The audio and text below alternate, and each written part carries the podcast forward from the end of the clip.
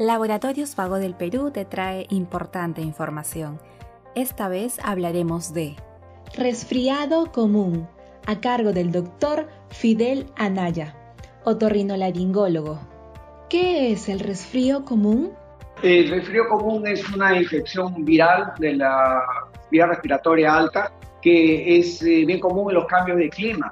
Generalmente va a producirnos estornudo, malestar general, rinorrea, secreción nasal, ¿no? prurito de garganta, prurito de nariz, a veces hasta lagrimeo los ojos.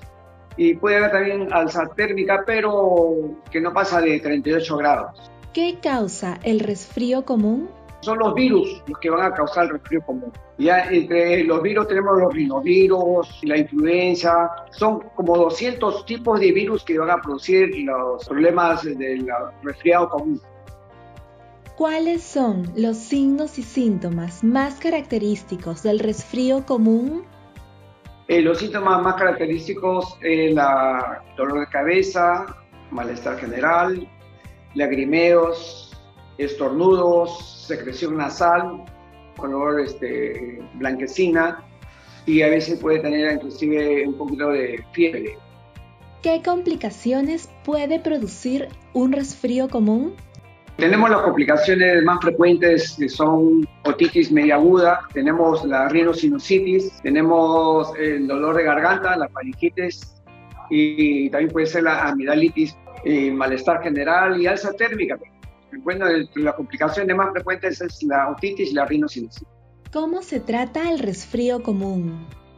El resfrío común se tiene que tratar primero aliviar los síntomas. Después tomar antihistamínicos que puedan ayudar a que este resfrío sea más fuerte. El resfrío común generalmente puede durar hasta 5 hasta 8 días, pero con los síntomas tenemos nosotros la cetericina, la levocetericina, la fluticasona, fosas nasales para que pueda el paciente respirar mejor y los síntomas de resfrío inhibirlos.